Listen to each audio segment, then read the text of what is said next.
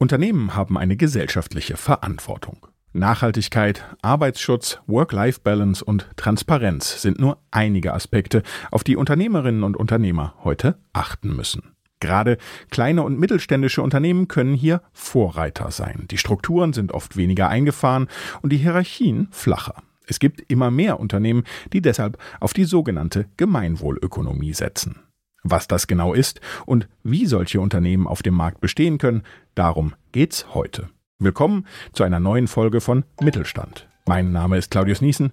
Schön, dass ihr dabei seid. Mittelstand. Wirtschaft und Unternehmen bei Detektor FM. Präsentiert von Workday. In einer sich stetig verändernden Welt müssen rasche Entscheidungen auch kluge Entscheidungen sein. Deshalb verschafft Workday eurem Finanzteam schnelle Einblicke für die Planung der nächsten Schritte. Workday, das Finanz-, HR- und Planungssystem für eine Welt im Wandel. Wer am 21. November 2008 das Radio anschaltet und die richtige Frequenz einstellt, der hört What's My Age Again von Blink 182. Es ist der erste Song, den der private Radiosender Ego FM in seinem Programm spielt. Seitdem sind mehr als 13 Jahre vergangen und Ego FM ist inzwischen ein Sender, der sich dem Gemeinwohl verpflichtet hat. Entschieden hat das der Geschäftsführer Christian Strohmeier. Und was er damit genau meint, erklärt er mir heute am besten selbst. Hallo und herzlich willkommen, Christian Strohmeier. Hallo und auch herzlich willkommen. Vielen Dank für die Einladung. Sehr, sehr gern. Christian, wir kennen uns schon ein bisschen, deshalb äh, duze ich dich jetzt einfach. Das passiert immer mal hier bei uns im Podcast, je nachdem, damit es nicht äh, ganz so gestelzt wirkt. Christian sagt, Ego FM verfolgt die sogenannte Gemeinwohlökonomie. Das heißt, im Zentrum stehen, wenn ich das richtig verstehe, die moralischen Verpflichtungen gegenüber der Umwelt, der Hörerschaft und den eigenen Mitarbeiterinnen und Mitarbeitern. Was hat es damit genau auf sich?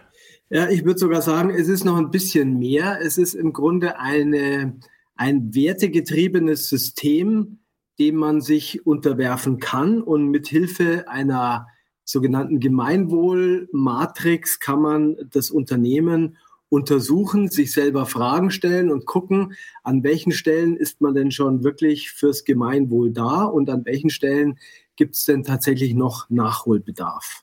Und an welchen Stellen würdest du ganz konkret sehen bei euch, sozusagen, wo seid ihr schon angekommen und äh, was wollt ihr noch erreichen? Also wir haben einige Stellen, wo wir schon ganz gut sind. Wir haben uns immer schon im Programm mit äh, gemeinwohlorientierten Themen, mit ökologischen Themen beschäftigt. Aber wenn man da mal tiefer reingeht und wirklich nachguckt und sich wirklich damit auseinandersetzt, gerade mit der ökologischen Komponente der Gemeinwohlökonomie, dann gibt es doch viele Stellen, wo wir einfach nochmal Anpassungsbedarf gesehen haben und sozusagen uns auf den Weg gemacht haben, um an dieser Stelle noch gemeinwohlverträglicher agieren zu können. Das heißt, euer Engagement geht da darüber hinaus, einfach nur Strom vom Ökostromanbieter zu beziehen, richtig? Ja, auf jeden Fall. Also Ökostromanbieter waren natürlich auch wichtig, gar keine Frage, haben wir auch ganz schnell gemacht.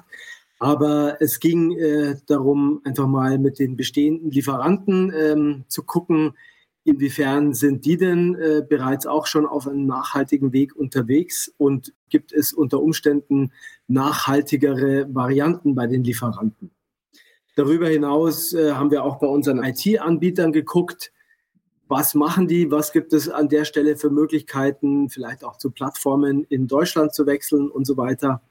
Wir haben, wie schon gesagt, die Energiekosten angeguckt, also Ökostrom, dann bei dem Kauf neuer äh, Rechner ähm, geguckt, haben die eine energieeffiziente Technik, also die gesamte EDV-Technik irgendwie angeguckt, bis zur Firewall, bis zu irgendwelchen File-Servern, Telefonanlage und, und, und.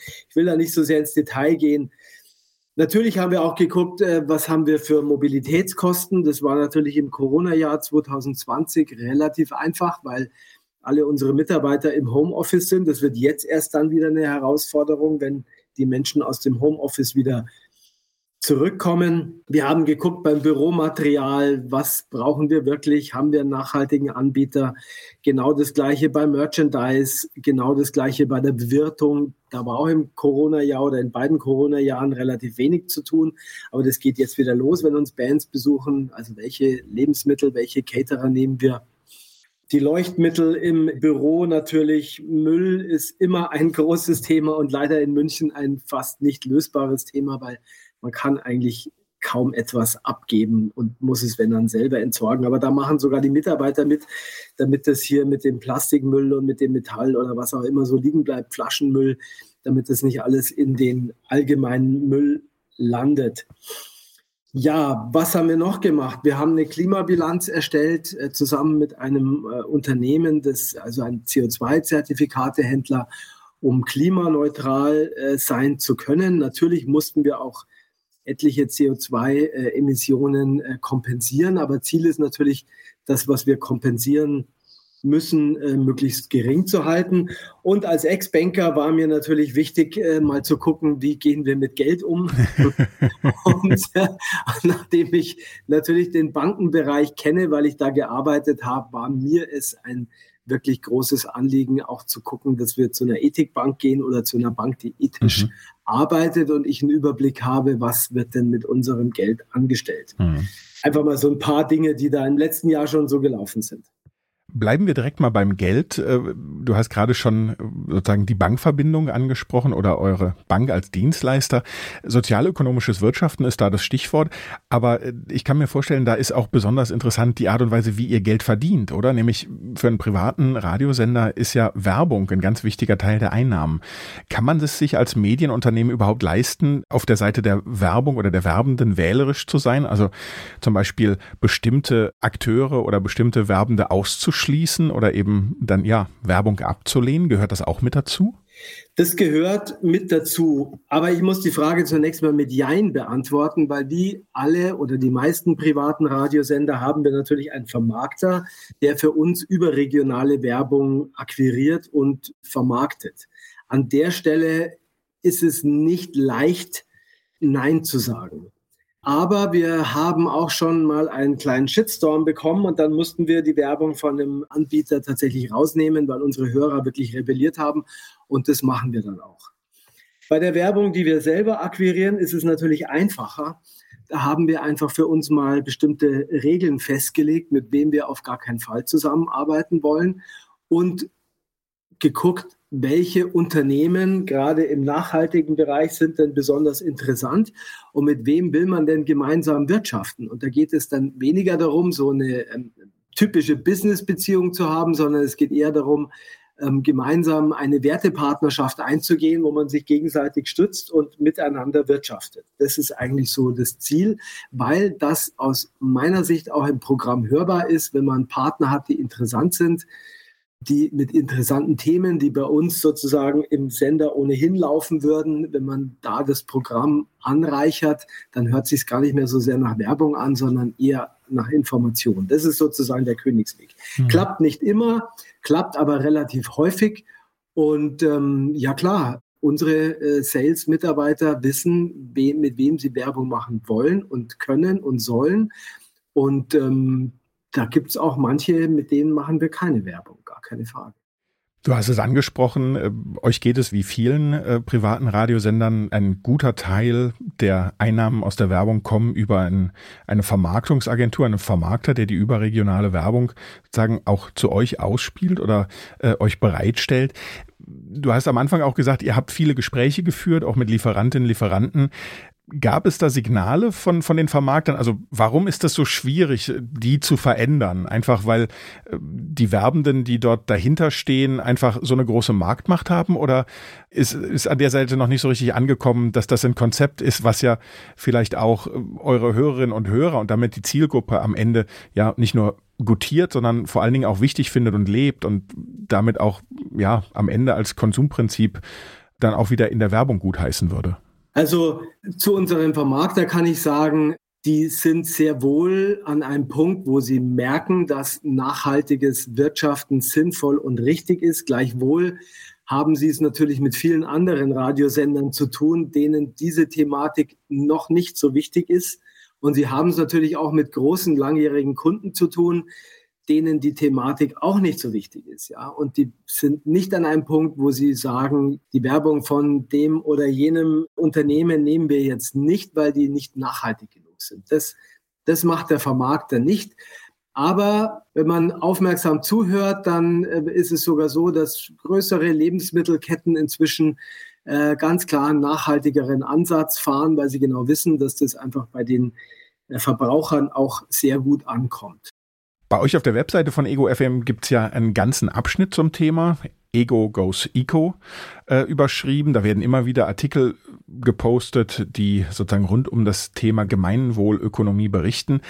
Was würdest du sagen, verschwimmt da an irgendeiner Stelle die Grenze zwischen Journalismus und Aktivismus? Das sehe ich nicht so, wenn ich ganz ehrlich bin. Ähm, wir wollen einfach nicht nur berichten, sondern wir wollen lösungs- und vor allen Dingen zukunftsorientiert wirken mit dem, was wir sagen oder schreiben und verfolgen insgesamt den Ansatz eines konstruktiven Journalismus, also wo man nicht nur Missstände beschreibt, wenn man so will, so ganz nüchtern, sondern wo man eine Haltung einnimmt, die wertegetrieben ist und die mit den ähm, Werten, die wir mal für unser Unternehmen festgelegt haben, nach denen wir arbeiten wollen, einfach korrespondiert. Und ich glaube, gerade für Medienunternehmen ist es in Zeiten von Hate Speech, Fake News und Alternative Facts wirklich wichtig, dass man Verantwortung übernimmt und dass man sich klar bekennt denn es ist super nötig, dass Medien nicht völlig weg davon gehen zu manipulieren, sondern einfach wirklich die Wahrheit sagen. Und die Menschen wollen eben unterhalten und informiert werden. Und deswegen gehen wir diesen Weg, dass wir sagen, das ist konstruktiver Journalismus, wo wir auch ganz klar Haltungen einnehmen. Hm.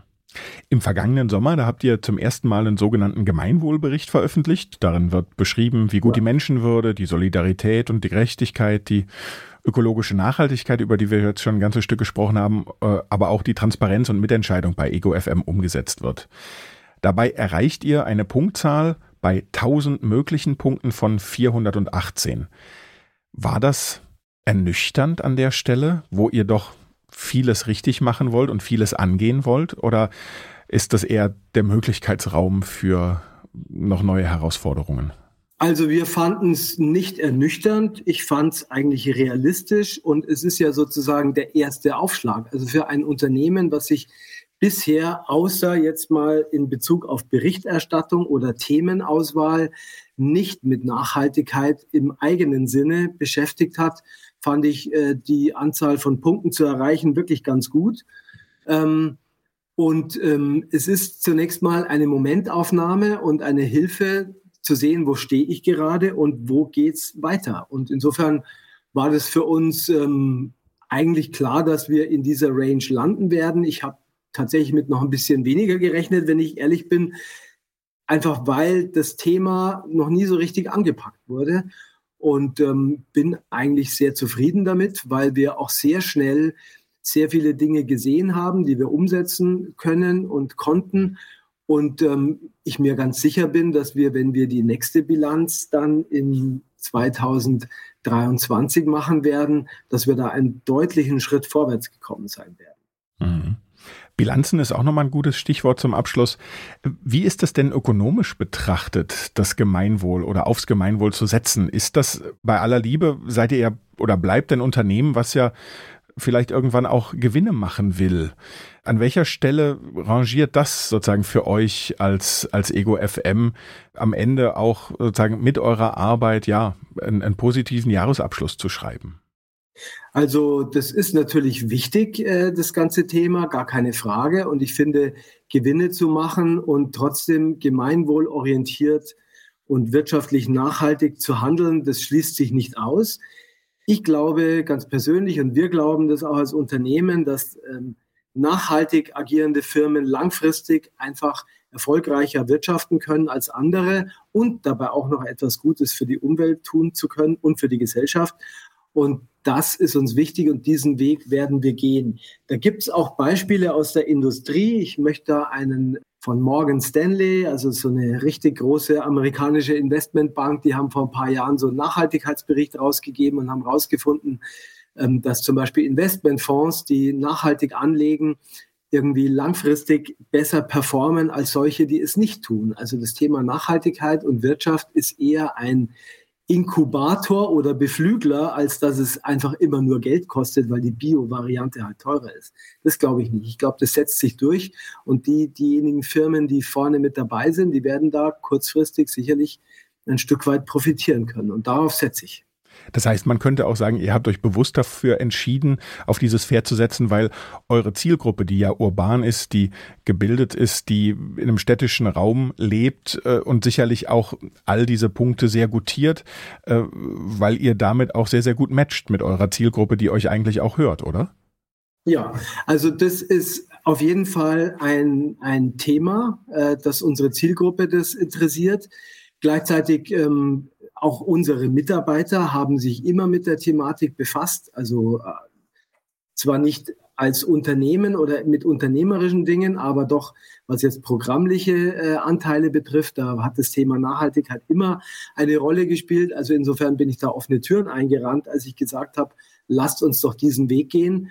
Und ich persönlich und auch unser Hauptgesellschafter, der Conny Schwingenstein, es sind Menschen, denen nachhaltige Unternehmensentwicklung, grüne Unternehmensentwicklung einfach wichtig ist. Also da hängt unser Herz und ähm, deswegen passt es so richtig gut zu Ego FM aus allen äh, Richtungen eigentlich. Und deswegen haben wir es gemacht. Das sagt Christian Strohmeier. Er ist Geschäftsführer von Ego FM und ich sage vielen herzlichen Dank für deine Zeit. Super gerne. Danke, danke. Bis dann. Danke dir.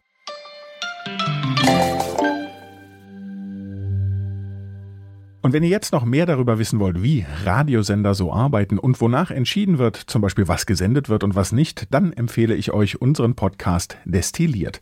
Da gibt es immer wieder spannende Einblicke, nein, nicht in die Radiowelt von Ego FM, sondern hinter die Kulissen von Detektor FM.